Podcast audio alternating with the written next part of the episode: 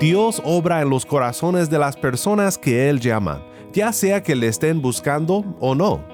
Pero el punto es que no hay nada que vale más que el tesoro del reino de Cristo. Y el que se da cuenta de esto, procura el reino y procura a Cristo sin importar el costo.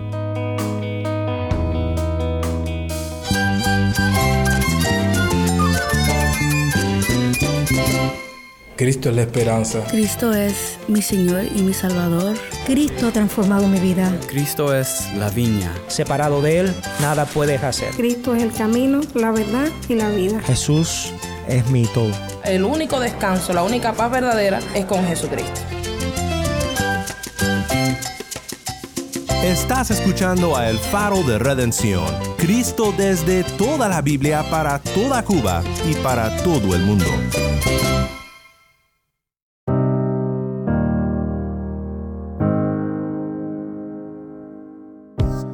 Hola, mi nombre es Daniel Warren, gracias por acompañarme aquí en El Faro. Estamos en Mateo 13 en nuestra serie titulada Parábolas del Reino. Hoy llegamos a otro par de parábolas que están ligadas por un tema en común, el tema del gozo que da el obtener algo valioso. Si tú eres un creyente en Cristo, entonces has experimentado este gozo para ayudarnos a meditar en el gran valor que se encuentra en conocer a Cristo y saber que somos redimidos por Él, nos acompañan dos hermanas en Cristo desde Cuba para contarnos su historia de conversión. Y a partir de ese día, todos los días a mi manera yo hablaba con el Señor y yo veía la mano de Dios obrando en mi vida. O sea que era como el aire, yo no lo veía, pero lo, lo siento actualmente. Dios es muy real en mi vida. Digo que para mí es lo primero su palabra. En su palabra vamos a encontrar consejo y vamos a encontrar todo lo que podemos necesitar para todos los aspectos de nuestra vida. Oiremos más de ellas en un momento. Si tienes una Biblia, busca Mateo 13 y quédate conmigo.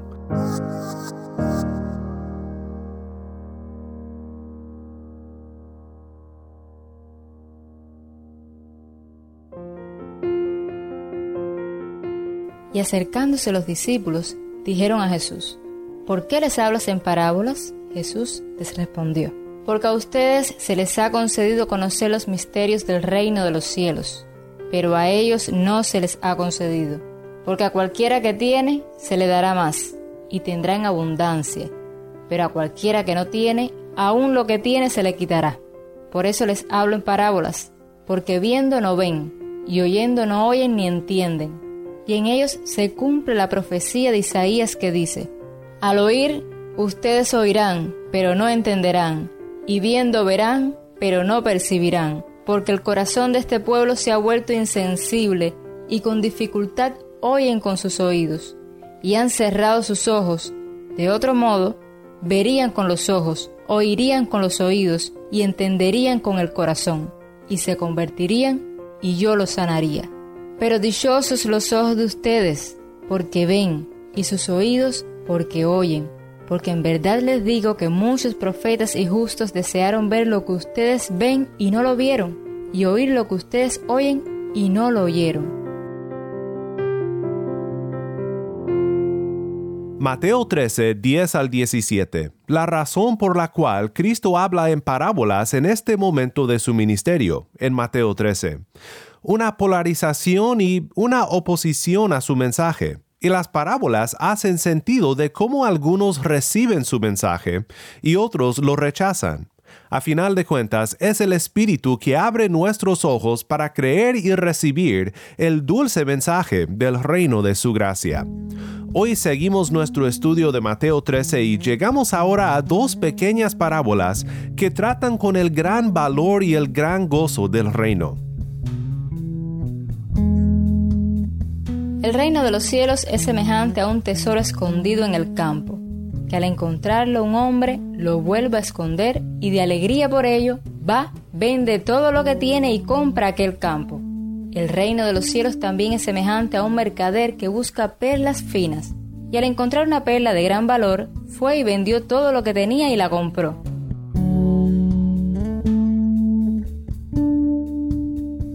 Estas parábolas de los versículos 44 y 45 son parábolas sobre el gozo que hay en encontrar un tesoro. La única diferencia realmente entre el primer hombre, quizás un trabajador de campo que encuentra un tesoro escondido, y el mercader en busca de perlas, es que el primero no está buscando el tesoro y el segundo sí. Dios obra en los corazones de las personas que Él llama, ya sea que le estén buscando o no. Pero el punto es que no hay nada que vale más que el tesoro del reino de Cristo. Y el que se da cuenta de esto, procura el reino y procura a Cristo sin importar el costo. Me gusta mucho cómo lo describe R.T. France en su comentario. Enfrentado con la riqueza que desvalora a todas las demás monedas, el cálculo prudente se vuelve una acción extravagante. Me gusta mucho eso. Pablo lo diría así en Filipenses 3. Y aún más yo estimo como pérdida todas las cosas en vista del incomparable valor de conocer a Cristo Jesús mi Señor. Por Él lo he perdido todo, y lo considero como basura a fin de ganar a Cristo, y ser hallado en Él, no teniendo mi propia justicia derivada de la ley, sino la que es por la fe en Cristo la justicia que procede de Dios sobre la base de la fe, y conocerlo a Él, el poder de su resurrección y la participación en sus padecimientos, llegando a ser como Él en su muerte, a fin de llegar a la resurrección de entre los muertos. Este tesoro es el que motiva la fe del seguidor de Cristo.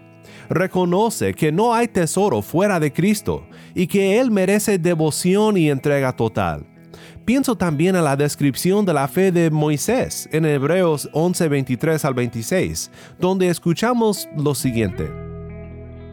Por la fe Moisés, cuando nació, fue escondido por sus padres durante tres meses, porque vieron que era un niño hermoso y no temieron el edicto del rey. Por la fe Moisés, cuando ya era grande, rehusó ser llamado hijo de la hija de Faraón, escogiendo más bien ser maltratado con el pueblo de Dios que gozar de los placeres temporales del pecado.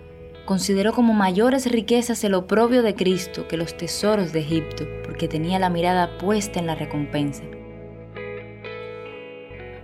Espero que como Pablo y como Moisés y como todos los que seguimos a Cristo por la fe, tú hayas puesto tu fe en el único tesoro que puede satisfacer tu alma, el tesoro de supremo valor, Cristo, quien vino a morir en tu lugar para redimirte de tus pecados y para darte entrada al reino de su gracia.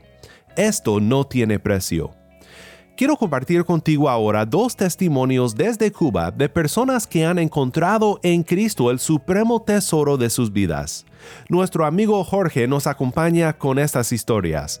Vamos a escuchar primero de nuestra hermana Vivian en Santa Clara, Cuba.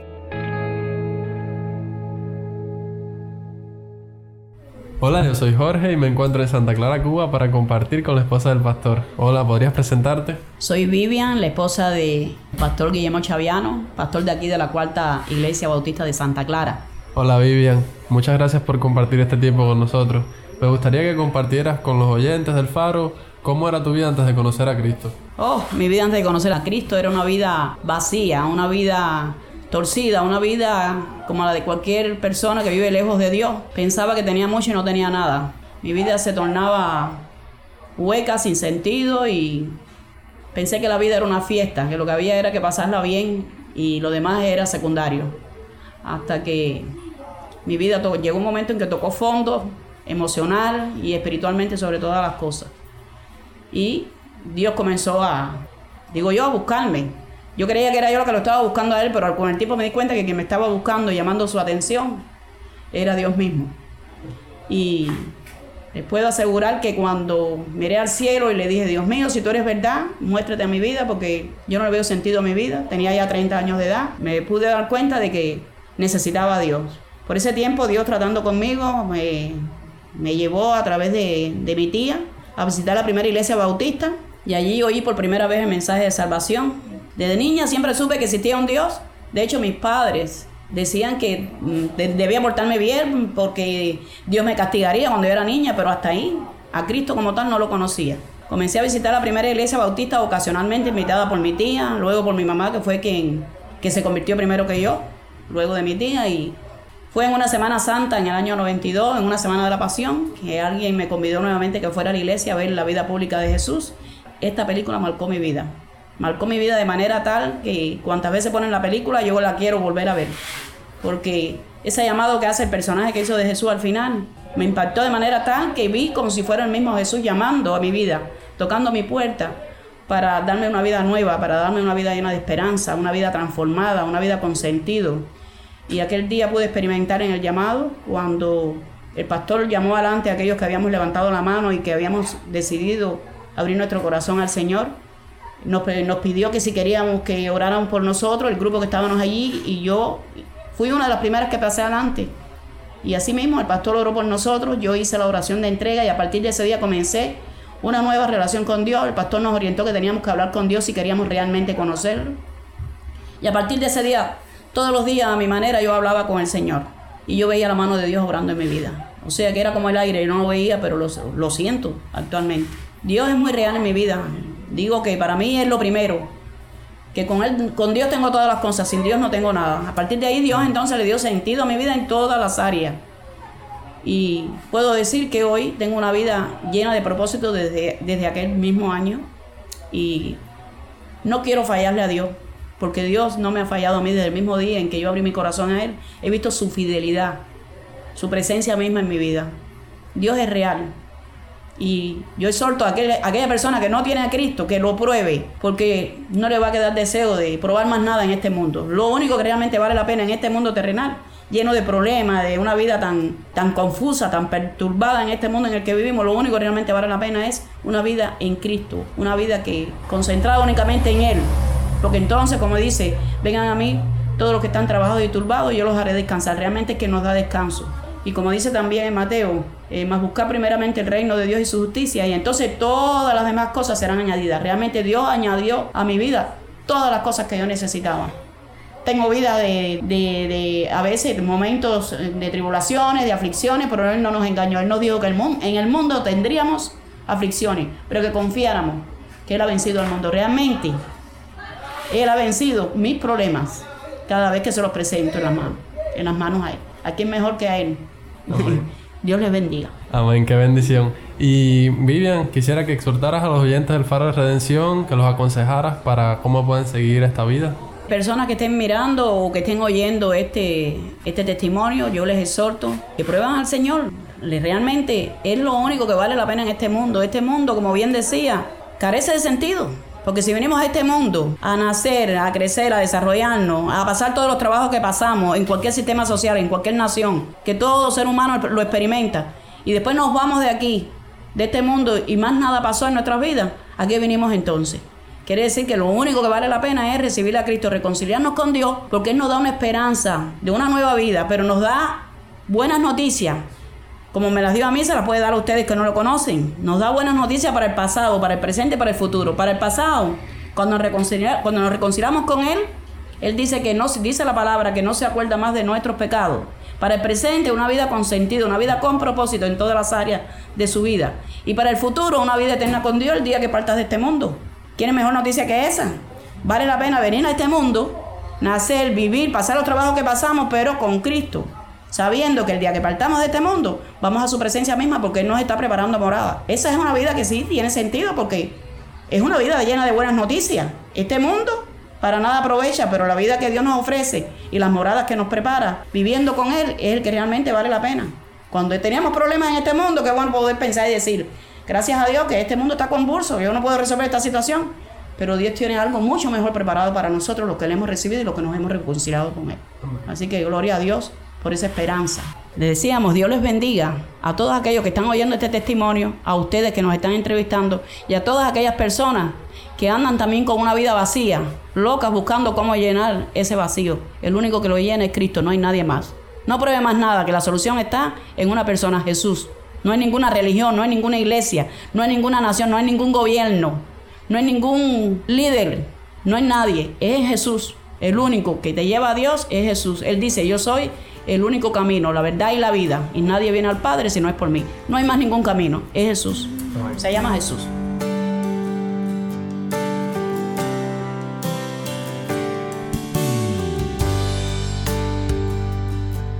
Mi nombre es Daniel Warren, estás escuchando a El Faro de Redención. Muchas gracias Vivian por compartir con nosotros aquí en El Faro.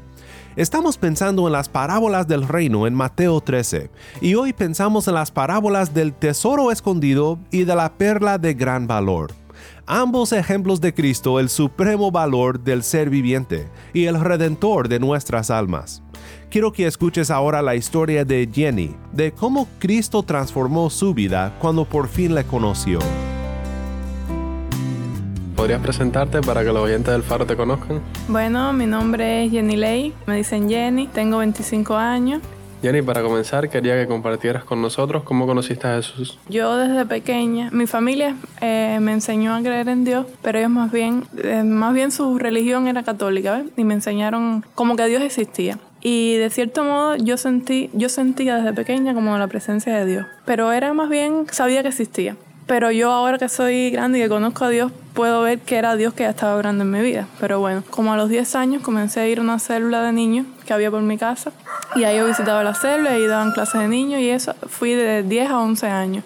Eh, también tenía una amiga en la escuela que era cristiana y que iba a la iglesia en la que estoy ahora. Y ella me hablaba de Dios y eso me regaló una Biblia en alrededor de los 13 años. Y bueno, yo leía la Biblia y realmente yo sí sentía ver que Dios me hablaba y iba conociendo a Dios. Luego, alrededor de los 13, 14 años, ella ve, me habló de Dios y me presentó así el Evangelio. Y bueno, hicimos la oración, una oración juntas. Pero bueno, yo sentí que en ese momento fue la oración, pero ya, yo seguí mi vida igual. Em, alrededor de los 15 años comencé en una escuela becada y ahí se reunían los cristianos. Entonces, eh, yo participaba en los grupos. Al principio iba como algo más bien religioso de que yo creía en Dios y sabía que estaba bien y lo hacía ver por, porque sabía que estaba bien y porque lo sentía como algo que le debía a Dios.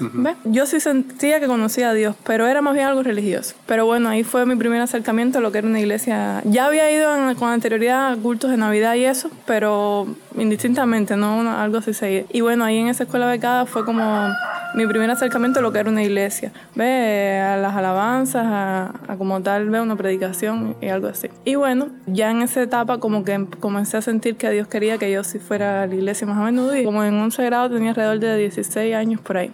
Al principio fue un poco difícil por mi familia, ofreció un poco de resistencia, también un poco la pena, el que dieran la gente.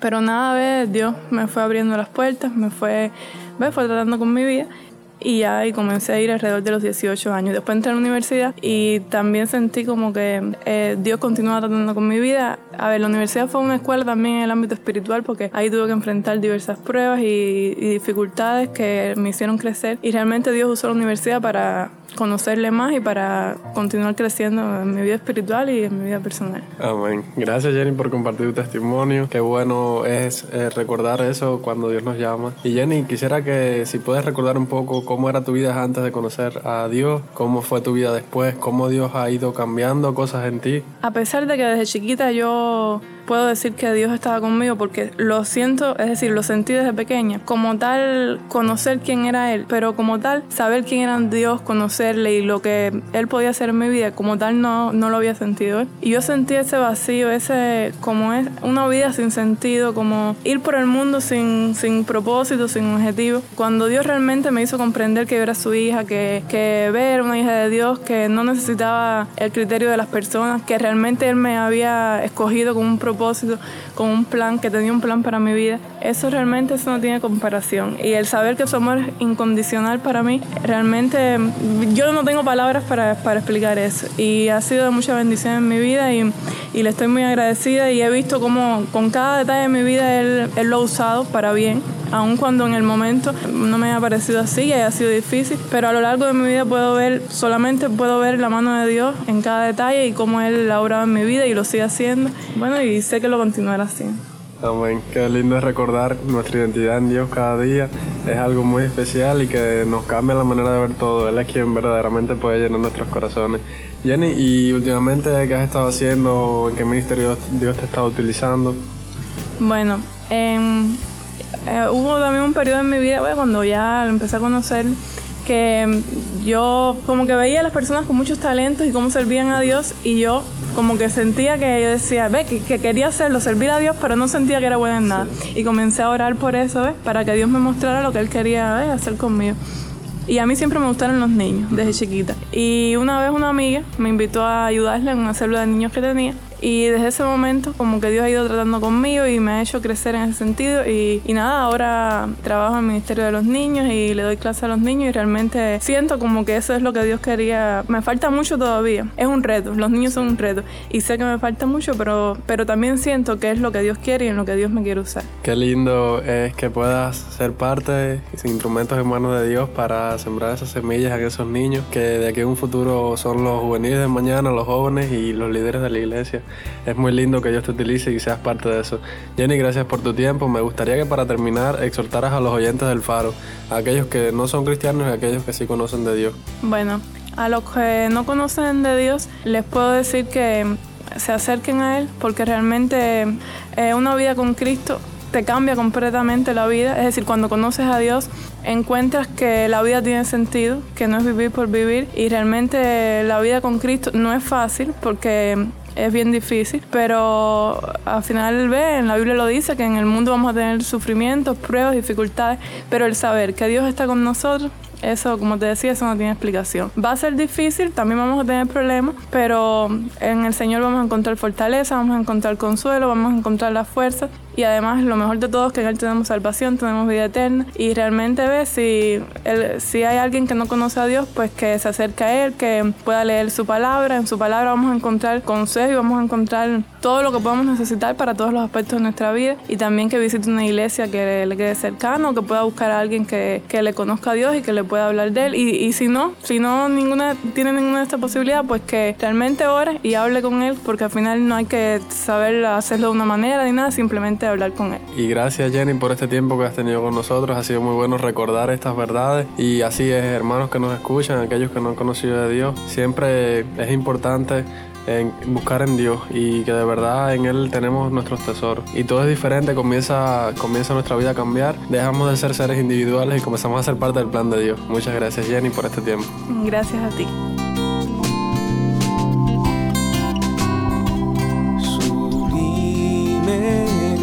Gracia celestial que a este pecador salvó.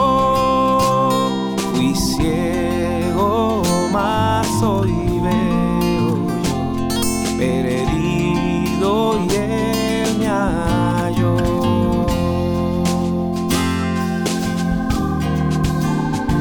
Su gracia me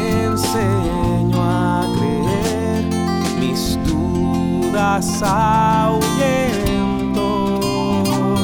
Oh, cuán hermoso fue a mi ser cuando Él me transformó.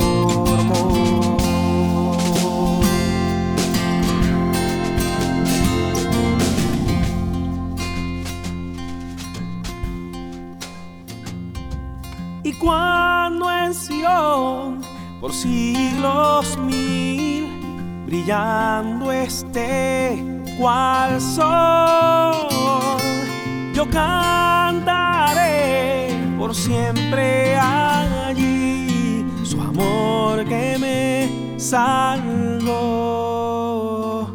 su amor que me salvó, su amor que me salvó,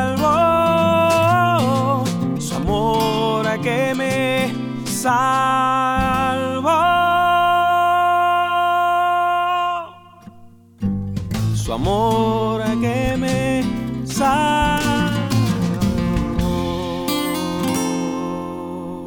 Sublime Gracia por el trovador cubano Eric Méndez. Mi nombre es Daniel Warren y esto es El Faro de Redención.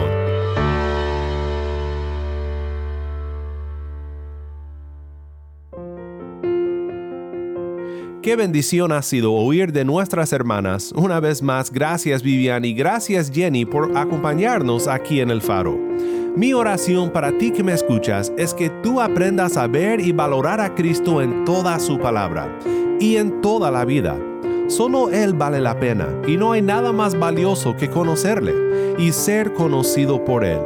Pon tu fe en Cristo ahora y recibe el gozo de la redención.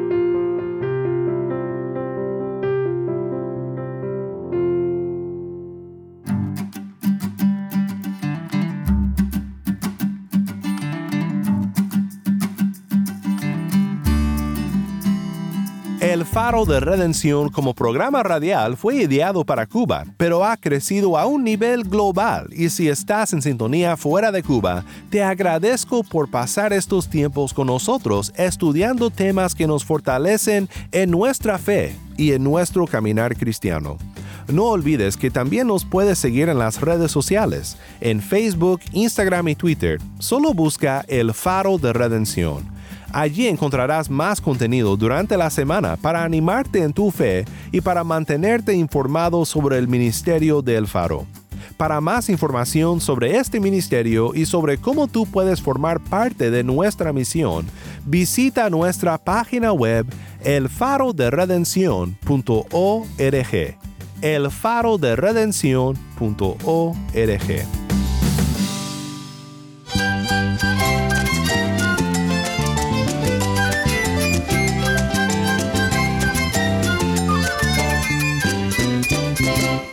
Mi nombre es Daniel Warren. Te invito a que me acompañes mañana en esta serie Parábolas del Reino. La luz de Cristo desde toda la Biblia para toda Cuba y para todo el mundo, aquí en el Faro de Redención.